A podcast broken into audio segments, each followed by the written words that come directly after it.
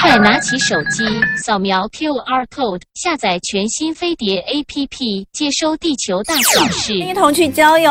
今天礼拜五，然后呢，又因为呃，马上就有寒流来哦，就是今年最冷，入冬以来最冷的一波寒流。哇，只有六到八度，实在很难以想象哦。那这个时间点，大家一定会想要喝点汤汤水水，对不对？诶，我觉得我们今天的节目超应景的，我们就要带大家来香港喝煲汤。诶，这个香港的煲汤好像是他们的呃，就是没有办法撼动的一种传统，而且呢是吃饭前就要来喝汤，对不对？那啊，这个香港的煲汤喝起来呢，不是只有呃暖胃暖心好喝而已，重点是养生。所以我们看过很多，在市面上都有一些呃教大家香就是如何这个跟香港人学煲汤的书。那今天在我们的现场啊，呃，他没有办法来到现场，因为他在他在香港吧，对不对？是不是在香港？我在香港。好，让我们欢迎饮食作家煲粥，欢迎煲粥，现在跟我们现场连线。煲粥你好，大家好，同文好，早安早安，哇，哎。我们说，喜欢喝香港煲汤的人，或者是来教大家做煲汤的，皮肤都特别好。你也是哎、欸，你皮肤真好哎、欸，所以你觉得爱喝汤这件事情，是不是真的对美容养颜有帮助啊？我在想，多喝水应该都对皮肤还不错了。好，我们先来介绍一下。我们说香港人就是宁可食无肉，不可饭无汤。呃，利用各种汤水养生是他们非常日常的事情。虽然未必三餐都喝汤，但是在香港的春夏秋冬都有因应季节跟体质的汤品。糖水和凉茶，那品茶美味的同时，当然还可以滋养身体哦。呃，不过呢，汤水料理哦，虽然不是专属于寒冷天气的饮食，但是在呃寒冷天气里面，大家会特别想喝汤，对不对？对台湾人来说，那煲粥是香港媳妇，对不对？先跟大家介绍一下你自己，好不好？嗨，大家好，我是包周。嗯，我现在来到香港，已经应该准备迈入第六年了。第六年，对。嗯、然后这几天香港终于变冷了，所以我也开始喝一些，开始每天煮汤。哎，所以原本你在去香港之前是不喝汤的吗？我可以好久不喝汤都没事，但我没想到，就是香港先生大概两三天没喝汤，就会发出你知道那种植物枯萎后的那种 很痛苦的感觉。哦，所以也他就用他的那个国不标准的国语跟我说：“你可以煮汤吗？”哎，可是啊，你一开始煮的汤跟他心里面想的汤是一样的吗？差的非常远的，因为像我们有什么番茄蛋花汤啊、贡丸汤啊这些东西，我煮给他喝的时候，他真的。他他就问我说：“这是汤吗？”因为香港有一种菜叫就是泡在汤里面的菜，哦，比较就是你吃完料那个汤不会喝哦，就他不到他们认定的汤的等级。哦，后来我就去买了那个香港，他到处都有卖那个汤包，因为很多很多人都很忙，嗯，所以他会帮你配好那些汤料包啊，或是帮你煮好的汤包。我就想，哎，我要自己煮，我就买了那个配好的汤包。没想到我回家煮完之后。还是台湾汤，他他还是觉得他还是觉得那个不 OK 就对了，对，然后我就觉得说，哎、欸，这个他还说了一句话说，说什么作者料理老师居然连香港汤都不会煲，我就觉得啊不行啊，这个自尊心没有办法被刺激，嗯、所以我就非常认真去，我把它的元素拆解出来，把它变成一个公式，嗯，然后跟着这个方法后，就是我用我我。煮出来的汤，我可以做到他们觉得哦，这个汤 OK 好喝。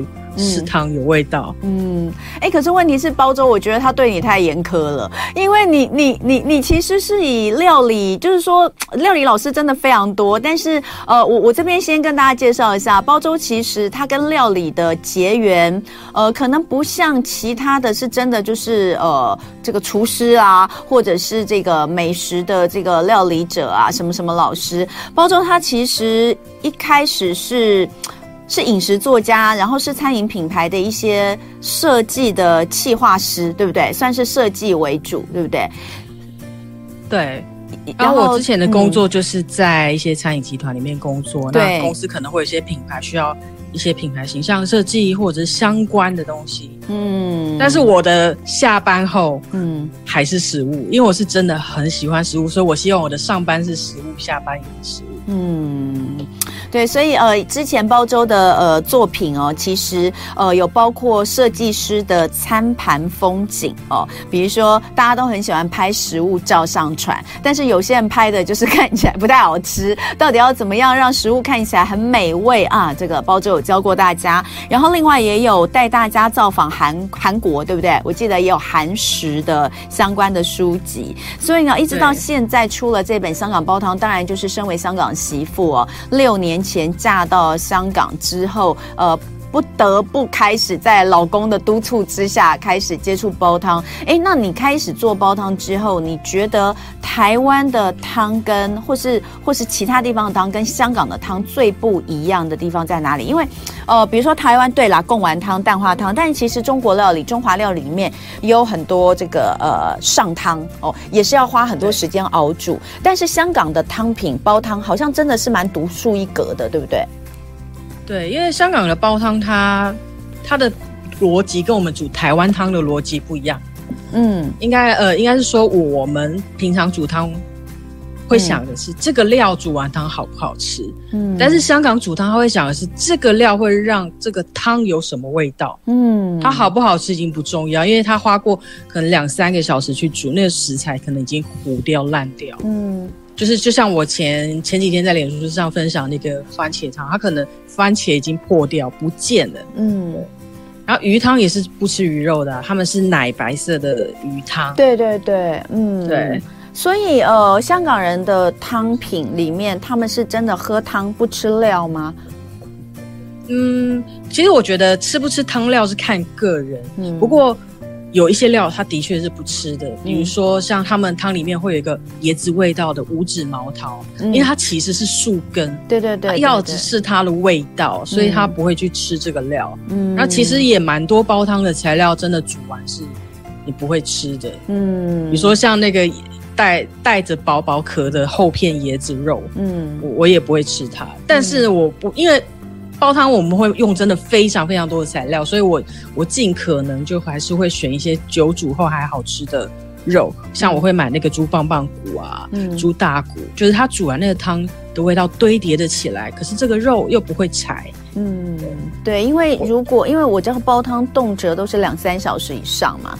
甚至有的要呃包到四小时的都有，所以如果说你看一般的肉哦，这个包这么久是怎么吃？应该是不不太不太好吃了，就可能也没有味道了啦，也没有味道了。所以你刚刚说那个带骨的，通常那种肉还蛮好吃的，可以啃一下，可以啃一下。对，可以啃一下。对，那你说像鱼那么久时间早就真的就像那个包周说的，它完全。变成这个化在汤里面了，但那也是最好的，就是鱼肉的营养跟美味都在汤里面。那呃，其实如果我们要来帮香港的汤来做分类的话，你能不能告诉大家，就是常见的港式的汤水类型有哪些？哦，对，因为大大部分人听到香港汤就以为就只有煲汤，对，对，对，但其实香港的汤会分为滚汤。煲汤、炖汤跟羹汤，嗯，滚汤就比较接近我们台湾日常的汤啊，嗯、它也是像蛋花汤，它也算滚汤，但是它的味道还是会比台湾的滚汤再强烈一点。所以香港也有蛋花，本身还是味道比较。香港也有蛋花汤就对了，它没有蛋花，但是香港有那个猪肝汤哦，对，但是台湾猪肝汤是会放大量的姜丝，对，一定要喝起来辣辣的。对，香港的汤的姜汤它会放枸杞叶。哦，所以它的猪肝汤的味道，它的猪肝汤的味道可能相对，如果有枸杞叶，枸杞叶跟枸杞喝起来味道一样吗？枸杞是甜的嘛？枸杞叶？枸杞叶是有点微微苦的。所以我最近听说台湾有卖，就是菜市场也是在冬天会有卖哦。如果大家买到的话，可以试试看，来煮猪肝。哦、，OK，所以除了煲汤之外，你说其实也是有这样类似像这样的汤，那他们是怎么去怎么去决定我今天要喝什么汤？你你知道我的意思吗？就是说这种汤就是很像呃，比如说你刚刚说他们的蛋他们的蛋花汤，虽然跟我们不一样，但但它的煮法是不是还是再高纲一点？这样就。香港的蛋花汤，它不像我们是一个鸡蛋打散哦，它因为用的是生咸蛋哦，对，然后它会放茶瓜，就腌制过的瓜，有点咸咸甜甜的，嗯，然后还会放很多呃那个芫荽，就是香菜，嗯、就广东话是隐荽，就跟台语蛮像的。嗯，N C 有很像？对，N C，它所以它的汤会有很多层的味道。嗯、但是台湾的蛋花汤可能就很简单，就是蛋葱没了。嗯，可是香香港的那个咸蛋的汤，嗯、它会你会喝得到很多层东西的味道。嗯、虽然它是滚汤，嗯、而且它的汤料还蛮好吃的哦。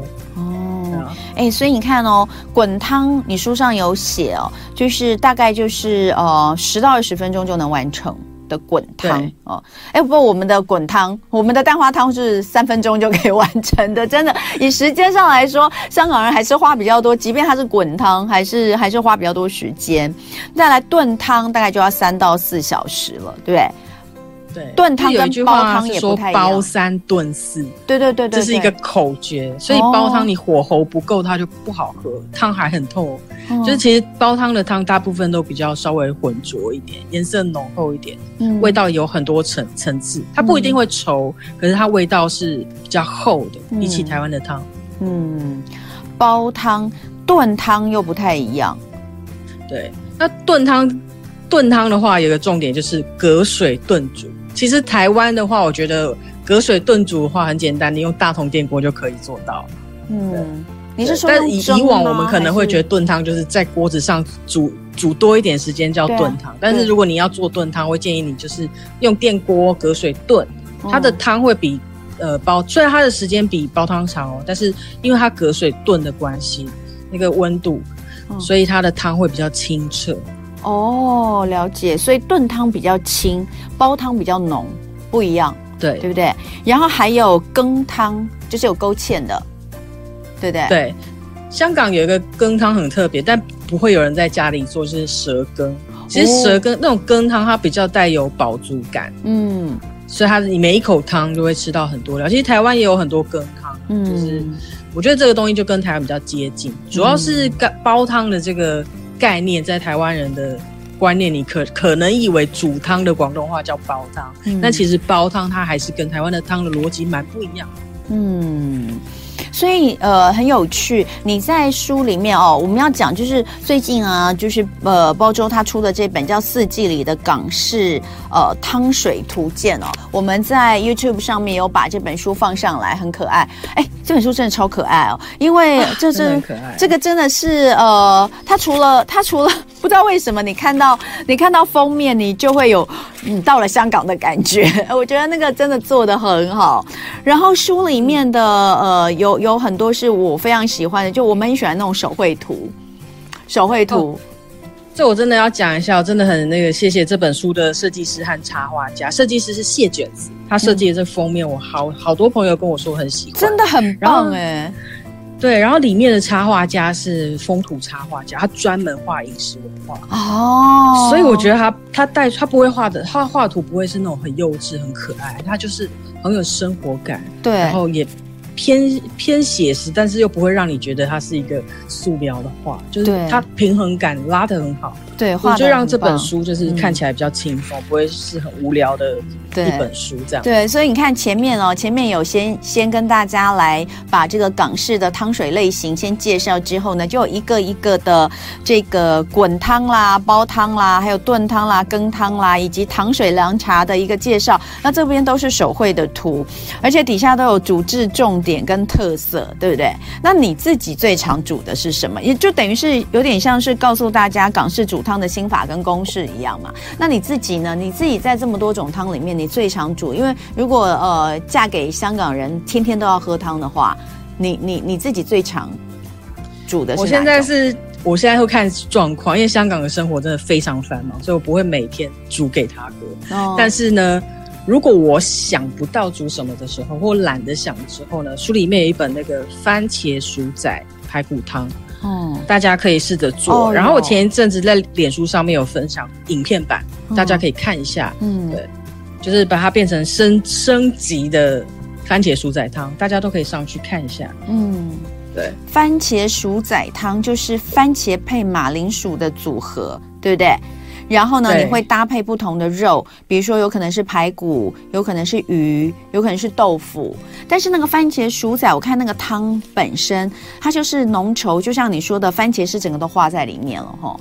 对，就是呃，我在书里面的话呢，番茄薯仔汤，我会我会让它介于滚汤跟煲汤之间，嗯，因为我希望大家它是你可以快一点就入门这个东西，但如果你的时间够，你可以把它升级成煲汤版，然后你把那个猪骨换成猪腱骨啊、猪大骨、嗯、大筒骨，嗯、然后你煲出来的汤是奶白色的，嗯，很好喝。那像这样的一款汤也是要也是要很久吗？你如果用滚汤的方式去煮的话，可能就用台湾的小排骨去煮，嗯，几十分钟。但如果你想要喝已经变成奶白色的话，我还是会建议你煮三小时，两个半到三小时。哇，哎，所以那这个工欲善其事，必先利其器哦。这个锅我到底要用什么锅呢？我会建议大家不要用，呃，你们用土锅、石锅，嗯，保温性好的锅都可以，嗯、但尽量不要用铸铁锅，哦、因为有一些中药材它可能跟金属不太合。哦，对，那这些东西在书里面我都会备注，就是你要怎么样注意用什么样的锅。嗯，对，嗯，好，所以这个这个真的是前面要看，因为前面很很很细心的，就是包周把所有的食物属性。都做了分类，寒凉、平温、热，对不对？不同的食材属性，呃，可以怎么去分类跟搭配？而且呢，是很细的，包括干货啦、花草药材、肉。哦，海鲜、蔬菜、水果，它都帮你做了分类，我觉得这是非常值得收藏。等下回来，我们继续跟包周聊。今天礼拜五一同去郊游，我们带大家去香港，但今天不是玩，我们来喝喝香港的汤。天气这么冷，尤其是这个周末会冷到只有六到八度，就是要喝热汤。哎，这时候讲到汤哦，那么香港呃的煲汤、炖汤，呃还有汤汤水水，我觉得香港就是一个汤汤水水的地方，好像不是只有咸。甜的，他们甜的汤汤水水超多的，对不对？所以呢，我们今天很开心哦，用视讯连线的方式呢，呃，连线给人在香港的这位香港媳妇儿包周。最近他出了一本《四季里的港式汤水图鉴》，非常呃有趣、好看，而且非常实用的一本书。呃，是食谱，是食谱没有错，可是里面有好多东西，我觉得都很有趣。而且呢，前面的刚刚讲了食材分类的部分，我觉得就很值得收藏。那呃。在跟包周聊天，刚刚有讲到，就是呃香港的汤的分类，然后呢大致的煮法。那不过呢，呃我们要来看到是香港所有的汤品都有药材吗？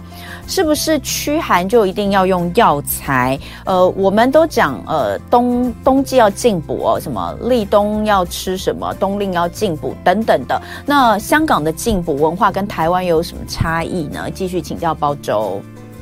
哦。好，我想来分享一下，就是其实我们会以为冬天，因为我们大部分习惯在冬天喝汤，就会想要配一些药材嘛。嗯、但在香港，它春夏秋冬都在喝汤的时候，如果你夏天喝这些进补的东西，你可能会上火，而且他们特别在乎上火这件事情，对所以他会在春天的时候，他会去喝。春天就是要就是要护肝，所以我刚刚会讲说，我们春天的时候可以吃枸杞叶或是嫩叶型的。食材，嗯，嫩嫩叶，然后还有猪肝这些东西，养肝的东西，还有一年四季你都要健脾胃。嗯、那健脾胃有很多食材都可以用，像是呃有淀粉的，像栗子啊，嗯、或者是山药，山药或者是你用干燥的山药，就是淮山片，嗯，嗯或者是一些带有淀粉的豆子，它都会对你的脾胃比较好。哦、嗯，然后对，然后你春天的时候可能可以吃一些比较。温一点补阳的食材，嗯，然后但是夏天的时候他就不会，更不会吃药膳，所以他们会吃一些瓜果类，嗯，然后他们的瓜果类，像台湾会吃那个气鬼啊藤，就是那个大黄瓜，嗯、不过香港的大黄瓜非常不一样，它是那个。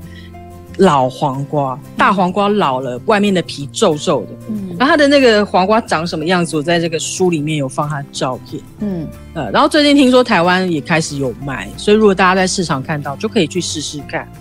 然后冬瓜也是，他们也有冬瓜汤哦，不过喝起来跟台湾的那个厚度也有分别。嗯，然后他们的冬瓜汤会放一种花叫夜香花。嗯。呃，夜香花是在中秋，它是梦幻食材，不会一年四季都有，可以在呃，接夏天的尾端，中秋之前，你在市场就会看到它跟冬瓜摆在一起。嗯，对。然后秋冬的时候，哎，还不到那么冷，因为秋天的香港其实还不会穿那个长袖，还是蛮热的。嗯，可是呢，秋冬的话，他们。你一定要补滋润你的肺，因为开始干燥了，所以你可以多吃一些水梨啊、白木耳这些东西。而且水梨跟白木耳不只是煮甜汤哦，嗯、你煮咸的汤也可以。嗯，这个这个水梨入咸汤，可能大家会觉得很奇怪，对不对？对台湾人来说，会觉得很不能接受吼。对，其实香港里面香港的汤的风味会有一个淡淡的甜味，嗯、所以在这本书里面我，我会分享大家，就是你要怎么样去。堆叠它的不同的风味层次，因为你要有甘味，要滋又要润，嗯，然后你要咸又要鲜，嗯，然后如果秋冬你会又放药膳在里面，那你也可以用苹果，比如说像甜甜东西，你可以用苹果去堆叠汤的甜度，不加糖嘛，嗯嗯、或者是用干燥的干干燥的无花果，嗯，对，然后或者是他们有一种东西叫那个蜜枣，对，蜜枣。蜜枣、金丝枣，这个常常出现在那个汤里面，港式的汤里面。对，嗯，然后当然那个好像他们的，呃，就是我有看到你有写，以蔬菜来说的话，他们的黄玉米常常入汤，可就像我们也也有很常会有这什么玉米什么汤，可他们的玉米是不太吃的，对不对？因为你真的煲汤煲了三小时之后，你的玉米吃起来就真的没什么味道。就像水梨放进去，也只是要它甜味，也不会吃它嘛，对不对？对，就是他思考是这个食材让汤有什么味道，哦、而不是他煮完很好吃这样，煮个三秒不会。嗯，对。那我问一下哦，所以煲汤，比如说香港煲汤里面，它其实调味真的，你加进去的调味料真的非常少，对不对？几乎是不加的。几乎呃，有一些汤真的是我有时候连盐都不加，但是调味料只有盐，所有的味道都是食材叠出来的。哇，那真的是非常难怪我们说养生健康，因为它完全不需要用到任何化学的，呃，或者是其他的这个调味的制品，对不对？好，刚刚很多人在问枸杞叶，台湾买得到吗？包装老师说现在好像有，但不知道要去哪里哪里哪里哪里买。知道的朋友可不可以上来 YouTube 来帮我们回答一下这个问题，好不好？有很多人在问台湾的枸杞叶，包装老师，你知道台湾枸杞叶哪里买得到吗？我之前是听网络上的朋友分享给我说，他在传统市场的冬天才看到，哦、所以我在想，可能现在还没有。传统市场的冬天有机会哦，那想要买枸杞叶的可以试试看哦。好，那我们再来讲，就是说，当然这个时候，呃，香港也冷了嘛，就是因为寒流来了嘛，寒流南下，所以这个这个周末我们也觉得非常会非常非常冷。那可不可以推荐我们几道就是适合在冬天这个时节的食材跟汤品？哦，我我想一下，就是台湾人比较可以接受的，就是当归黑蒜何首乌鸡汤，这个看起来很棒。